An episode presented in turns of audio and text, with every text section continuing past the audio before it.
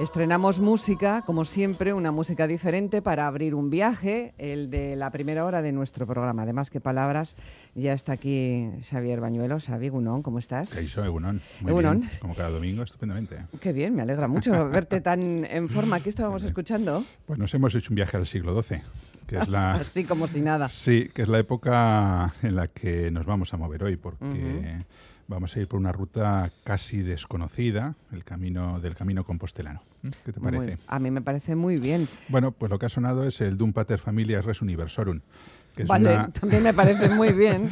es una pieza musical del Codex Calistinus, que está interpretado por el grupo francés Ensemble Discartus. Mm. ¿El Codex Calistinus qué es? ¿Qué, qué es el Codex Calistinus? Bueno, pues el Codex Calistinus es un códice de mediados del siglo XII, Sí. Que, bueno, escrito e iluminado a mano, como era usual en aquella época, que recoge, digamos, el testimonio más antiguo del Liber Santi Jacobi.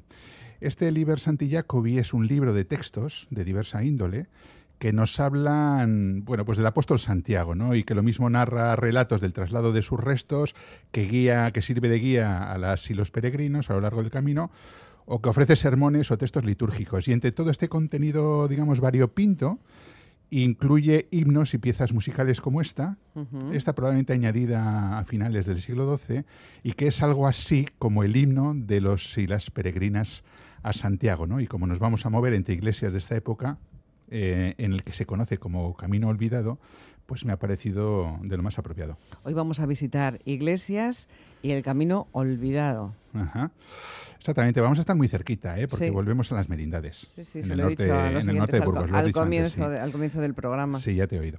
Ah, me estabas oyendo. Muy Hombre, bien. hombre, claro. EGM, que, con- que conste en acta. No me lo pierdo nunca. Muy bien. Además, bueno, y, y- y bueno, lo que vamos a hacer es una peregrinación particular, ¿no? Pero por, por tres iglesias, tres auténticas joyas del románico menés, que como también has dicho, es el románico del Valle de Mena, Ajá, que son concretamente San Lorenzo de Vallejo, Santa María de Siones y el Vigo.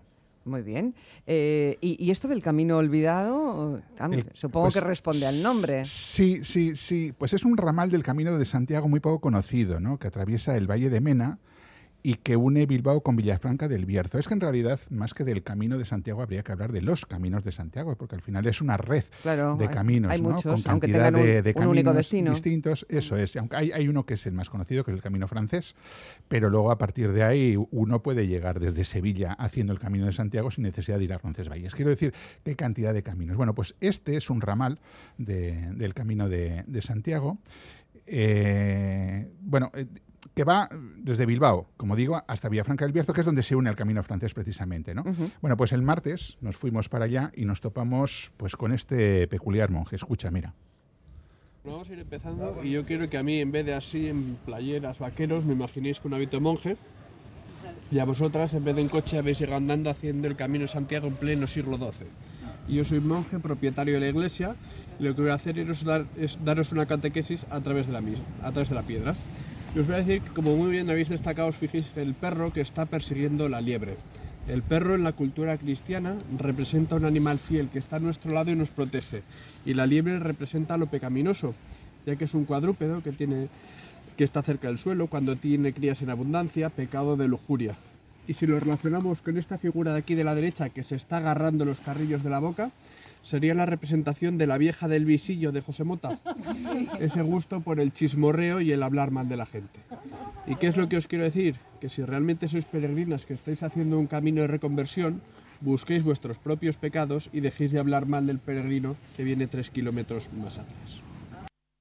¿Eh? ¿A qué Me te suena, me suena bastante, sí. Porque me suena estabas allí. Claro, eh, eh, entre otras cosas porque Xavier eh, estaba realizando su trabajo y yo disfrutaba de mi fin de semana y pudimos ponernos de acuerdo y allí estuvimos y además eh, conocimos a ese monje tan peculiar Sí, efectivamente, porque el que que se hablaba... desprendió metafóricamente de los Sí, vaqueros al que, se al que teníamos que imaginarnos como monje medieval es Jorge Gutiérrez, Sí. que es uno de los guías que se encarga de mostrar las tres iglesias.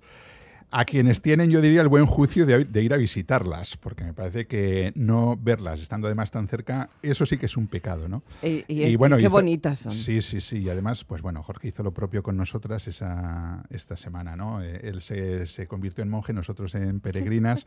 y bueno, la verdad es que lo tenemos hoy aquí en el estudio. Hola Jorge, ¿qué tal estás? Hola, buenos días. Buenos días, bienvenido.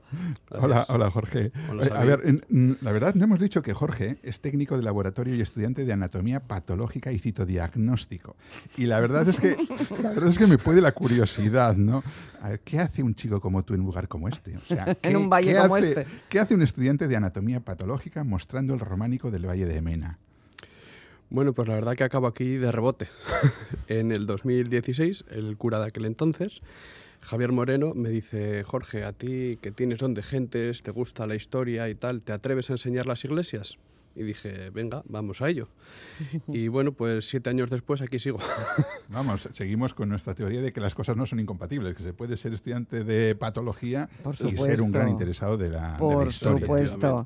Eh, cosa que sabe muy bien el párroco don Ramón Gómez Ruiz, que está escuchando este programa y a quien mandamos desde aquí un saludo muy, muy cordial. Bueno, eh, pues ya sabemos lo que hace el estudiante de anatomía patológica, ser un buen guía y ponernos retos a los visitantes y enseñar enseñar unos lugares realmente eh, maravillosos. ¿no? ¿Qué es el camino olvidado, del que hablamos mucho en esta visita, por cierto? Bueno, el Camino Olvidado realmente es una variante del Camino de Santiago mm, que se empieza a utilizar allá por el siglo IX aproximadamente, cuando eh, España todavía está invadida por el Andalus. Entonces, como el Camino del Norte era muy complicado, toda la zona de, mm, de Santoña, todo eso al final tenías que bordear esas marismas y hoy en día las puedes pasar en barco.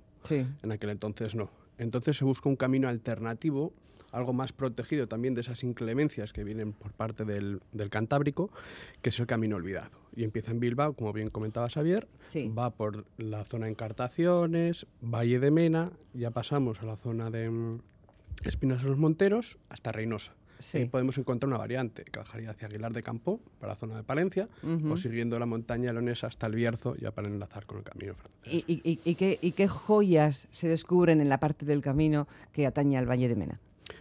Bueno, principalmente lo que tenemos son eh, dos iglesias más potentes, por así decirlo, que son la de San Lorenzo Vallejo y Santa María de Siones. Y luego también tenemos el tímpano, que es lo único que se conserva a día de hoy de la iglesia San Pedro del Vigo en su estado original habría una iglesia mucho más potente, pero en algún momento, concretamente cuando se crea el tren de la Robla, se decide eliminar esa iglesia y conservar simplemente lo que es el tímpano. La verdad es que de las dos iglesias que vimos, eh, bueno, en realidad vimos tres, pero digo dos porque de la, de la del Vigo únicamente se conserva el tímpano y entonces es lo que no vimos propiamente la iglesia, que tampoco tiene como tal demasiado interés. Pero de las dos iglesias que vimos, la verdad es que yo no sabría cuál elegir.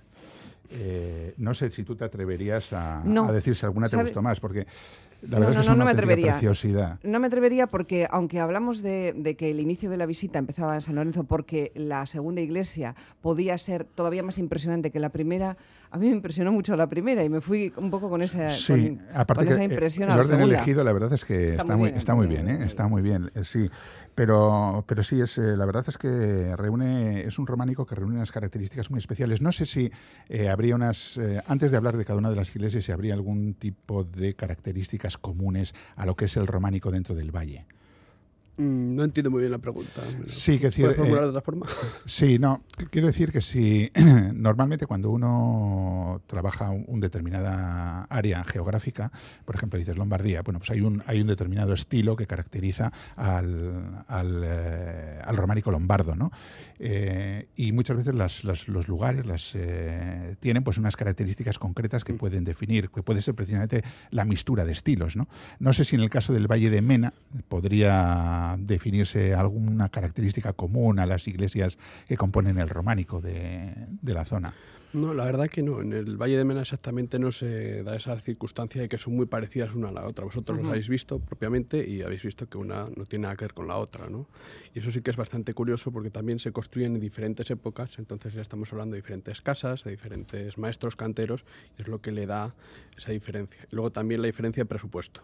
Una había más y había- otra menos. Pues para la otra quedaba menos. Claro. Yo creo que ya sabes cuál es, en la que había más presupuesto. Pues vamos, a- vamos a empezar por la primera, por San, San Lorenzo de Vallejo, Venga. que es la primera, llegas y la verdad es que te impresiona porque uno no se imagina que tan cerca y en un lugar, digamos, tan... Asequible, sí.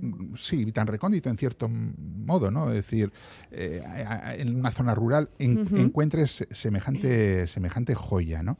Estamos hablando de una iglesia de finales del siglo XII, comienzos del siglo XIII, más o menos. Efectivamente. ¿Cuáles son sus elementos más, más interesantes? ¿Qué es lo que hay que destacar de, de San Lorenzo de Vallejo?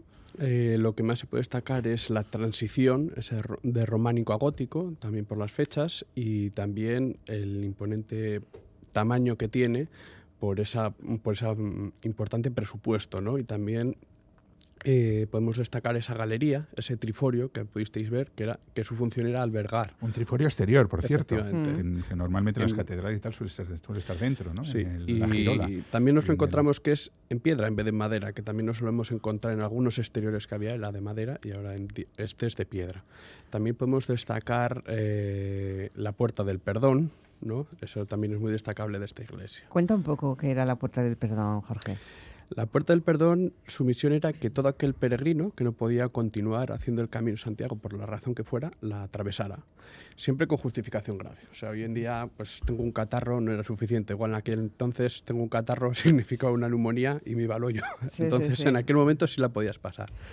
¿No? Y te daba ese perdón, pero antes de una semana te tenías que confesar, cumplir la penitencia y tomar la comunión en paz. Si no, no eras perdonado y seguir haciendo el camino. Vale. Y esa duda eterna sobre si es templaria, si es hospitalaria, bueno, tanto esta como, como la de Siones, ¿no? Porque además con la de Siones existe lo del nombre de Siones, Sion y tal, ahí todo un, un desarrollo ahí hasta etimológico de la palabra, ¿no? Pero bueno, ¿qué, qué hay de, de esa...? Bueno, son teorías. Evidentemente nos encontramos con signos, guiños a ambas órdenes. O sea, la, que financia la obra, Enriqueta de Mena, o Andrequina de Mena, también se la puede llamar, dona esta casa a la Orden de Jerusalén. Eso lo podemos ver escrito en su losa lapidaria. Entonces, eh, claro, la Orden de Jerusalén eran los hospitalarios, pero también nos encontramos las piñas, que son eh, signo templario, nos encontramos la flor de lis, nos encontramos la cruz templaria, entonces son signos templarios. Entonces por eso esa discordia si fue de unos o fue de otros, porque luego también hay signos a la orden hospitalaria como las hidras de siete cabezas. Y luego una cosa que me llamó mucho la atención, antes, cuanto antes he puesto el ejemplo de los lombardos no ha sido casual. Eh, y es porque el ábside precisamente tiene, tiene estos arcos lombardos que la verdad es que son muy, muy bonitos. Bueno, es que a mí Son preciosos. el románico lombardo me gusta mucho, todo hay que decirlo, ¿no? Pero, eh, ¿cómo es este ábside? Porque bueno, las cenefas de, de las eh, arquivoltas, que es, una, es que es una preciosidad.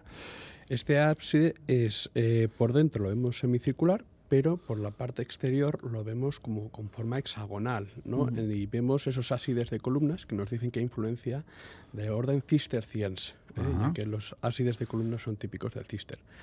También podemos encontrar esos arcos estilo lombardo, que bien destacas. Hay una curiosidad que es que no es simétrico, porque empezamos en 3, 3, 3, luego 4 y luego volvemos Sí. a 3. Y entonces ahí, si sumamos todo, nos vuelve a dar 13, que, es un, Nu- que es un número. un número templario. Sí. ¿eh? Entonces, Sí, por sí. eso digo que... Me parece una aquí- película. Aquí también podemos verlo, pero luego también encontramos mucha iconografía de animales y también de personas. Y las personas pueden pensar, pensar que es un autorretrato, pero no. Eso tampoco lo voy a desvelar aquí porque si no, cuando vayan a, a ver la visita se lo, se lo he contado todo. Sí, y otra de las cosas que me llamó mucho la atención fueron los canecillos. Sí, Me gustaron mucho. muy originales. Sí. Y muy- Bueno, y los capiteles también, porque Sí. la labra de los capiteles, la verdad es que es muy original, ¿no? Y al final a que se restaure en el año 2000 ayuda mucho a que esté también tan muy limpia la piedra se aprecien, y se aprecien muy bien esos canecillos. ¿Cómo, se. ¿Cómo se puede visitar esta iglesia? Bueno, pues es muy sencillo. Eh, llamamos al teléfono que tenemos en el románico, si queréis os sí, lo digo, sí, dínoslo. que es el teléfono 699 79 5800 y lo cogeré yo o mi compañera Maribel y entonces pues es llamar y decir qué día queréis ir a hacer la visita. Y si se puede. Y si se puede, vamos. Yo suelo recomendar llamar 24 horas antes. Por lo menos, ¿no? Por lo menos pues para organizar los grupos, porque igual ya hay un grupo, ¿no? Y entonces acoplarse, pero... Muy bien. Bueno, esta iglesia... Y la, y la otra. Ahora. Y la otra. Y la otra y la otra. El mismo, el mismo Sí, teléfono sí, es sí, más. sí, sí. En una mañana tranquilamente se pueden hacer las tres, muy a gusto, muy tranquilos, muy relajados y luego visitar también otras zonas, otras cosas que hay en la zona, desde el nacimiento del Cadagua hasta, qué sé yo, hasta Villasana de Mena. Es decir, que vamos con la segunda de, de las iglesias, Santa María de Siones. Finales del siglo XII también, románica. Sí. Bueno, a mí esta me gusta decir que es como una bombonera. Buena definición. Porque llegáis allí al exterior, ves que es como muy sobria y Sí. luego cuando entráis toda la gente se queda boquiabierta. Es que es para quedarse Sí, cier- ciertamente es un sitio precioso. sorprende. Y también lo que sorprende es la, la cantidad de, mm, de información que podemos encontrar en tan poco espacio. O sea, vosotros habéis hecho la visita, vosotros os, os habéis examinado conmigo. Aprobamos. También hay Aprobamos, creo, ¿no? sí, sí. Sí, aprobasteis, aprobasteis. Generalmente eso aprobar, ¿eh? La gente, o sea... Hombre, es- es, que es si un le examen. suspenden muy mal rollo. Es un examen fácil, lo suelo decir para que la gente ahora no se me asuste. ¿Eh? y, y sí, la verdad que es impresionante es- esa especie de, de historia que podemos encontrar dentro. O sea, Sí, pero sobre todo es impresionante el conjunto que forman el crucero, el presbiterio y el Mm. ábside. sí, O sea, sí, es, sí. es una, es una auténtica pasada. Y los diferentes estilos que en- encontramos en Tampoco. Por ejemplo. románico, gótico, mudéjar, griego, estilos nórdicos, o sea... O sea, lo de los estilos nórdicos eh, puede sorprender a mucha gente, pero se puede ver en, en- en distintas iglesias. Lo que no es tan común, creo yo, es el estilo mudéjar tan al norte o tan, digamos, al noroeste, porque, claro, si uno va a Zaragoza y tal, que también es norte, ahí sí puedes encontrar, ¿no? Pero Sí. tan al norte, estilo mudéjar, Es curioso, es curioso. es curioso, sí. ¿no? Sí, la verdad que sí. Mm, Yo me imagino que esto tiene que ver también con el doctor Sancho Ortiz de Matienzo, que era mm, que fue una persona ilustre en el Valle de Mena, que trabajó en la Casa de las Indias y trae mucho ese mudéjar y de hecho el convento de Santa Ana, que nos encontramos en Villasana, tiene mucha influencia de estilo mudéjar. Yo creo que también eso es lo que ha ayudado a que llegue hasta el románico del Valle de Mena. Hay que prestar especial atención a los capiteles que tienen sarmientos y piñas. Luego ya cuando vayan allí ya sabrán, Ya sabrán qué por qué. hablando. Ya sabrán por qué. Ya está. Sí, repetiremos, es que me están entrando muchos mensajes, repetiremos luego el número de teléfono al final de, de esta charla a la que le quedan cuatro minutos. Así que Xavier, Pues venga, que tú eres experto en aprovecharlo. para la iglesia del Vigo, que Sí. es la última de las iglesias que vimos y que ya forma un conjunto pues re- que redondea la, la Hmm. visita. ¿no? Una iglesia, la iglesia realmente es de construcción reciente, ¿no? Sí, 1818. 1818, efectivamente. Y incrustado, pero, pero tiene incrustado un jo- ahí. pero tiene una joya incrustada Sí. en, en el pórtico que es un tímpano del siglo XI, es decir, la pieza más antigua que vamos a ver en, el, en todo el recorrido. Efectivamente. Y la verdad que es eh, esta iglesia se construye nueva para hacer el ferrocarril y se conserva simplemente eso porque le dan importancia. Hemos tenido suerte que le dieron importancia al tímpano, porque si no lo mismo acaba también. Sí, porque de hecho le, intentaron, le intentaron robar, ¿no? Nos contaste. Sí, también. Bueno, lo de la, la- lo de la anécdota, porque se ha quedado en anécdota, aunque tiene un deterioro ese tímpano de los ladrones que intentaron llevársela, es alucinante. Sí. Es alucinante que se presentaron. ¿Cuánta gente vive en el Vigo? Eh, censados, si no me equivoco, son cuatro. Cuatro personas, pero que no están sordas. ¿sabes? Pero- se presentaron por la noche con pico y pala para desmontar una- aquello del. Te voy a decir una cosa, es algo más que una anécdota, ¿eh? porque Hombre, si, tú- si sí, tú vas, ahora. si tú vas, por ejemplo, a Francia, tú tienes todas las iglesias abiertas. Sí. ¿no? Hay Un amigo mío suele decir que hay allí. una diferencia y es que allí hay civismo. Mm. Bueno, no sé si llegamos, si, si se puede generalizar de tal manera, ¿no? Que aquí, que en este país somos incívicos, pero sí que es verdad que aquí hay que tener más cuidado a la hora de tener las, las iglesias abiertas. Y es una pena, porque tú llegas a los pueblos y normalmente no puedes ver las iglesias, tienes que andar buscando al vecino, a la vecina de turno que tiene Pero la esto llave. es o relativamente ponerte en reciente, porque. eh, mm, No te creas. eh, Hombre, hace, son- hace 30, 30 años, 40 años estaban abiertas. Bueno, hace 40 años no lo sé, pero, pero, es bueno, muy habitual.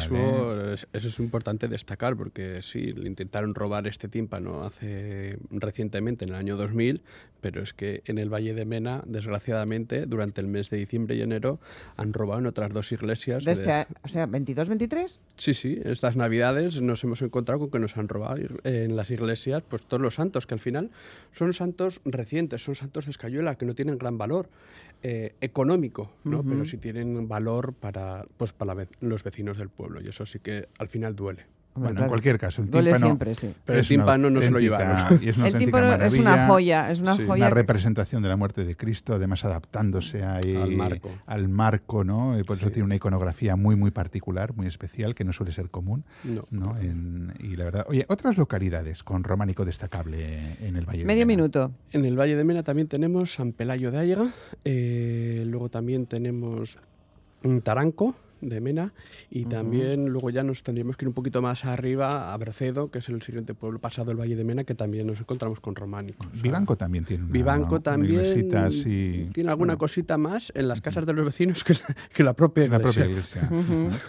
Bueno, en cualquier caso, la visita es más que recomendable. Es una zona en la que se come muy bien, se pasea muy bien. Hay otros lugares que visitar de, eh, con, con interés paisajístico o natural, si prefieren decirlo así, además de las iglesias del románico. ¿Que les apetece darse una vuelta? 699 795-800. Ese es el teléfono donde están o Jorge o Maribel para atender su llamada. Y ahora os tengo que despedir con harto dolor de corazón. Pues, ¿qué le vamos a hacer? ¿Qué le vamos a hacer, Jorge? Ha sido un placer que te acercaras Nos, hasta nos aquí. encontramos en el. Valle de Mena. Nos encontramos allí. Yo encantado de que me volváis a invitar. Vamos. Mucha suerte y hasta la próxima semana, Xavier. Agur. Ayo. Las noticias a las 10. Adiós.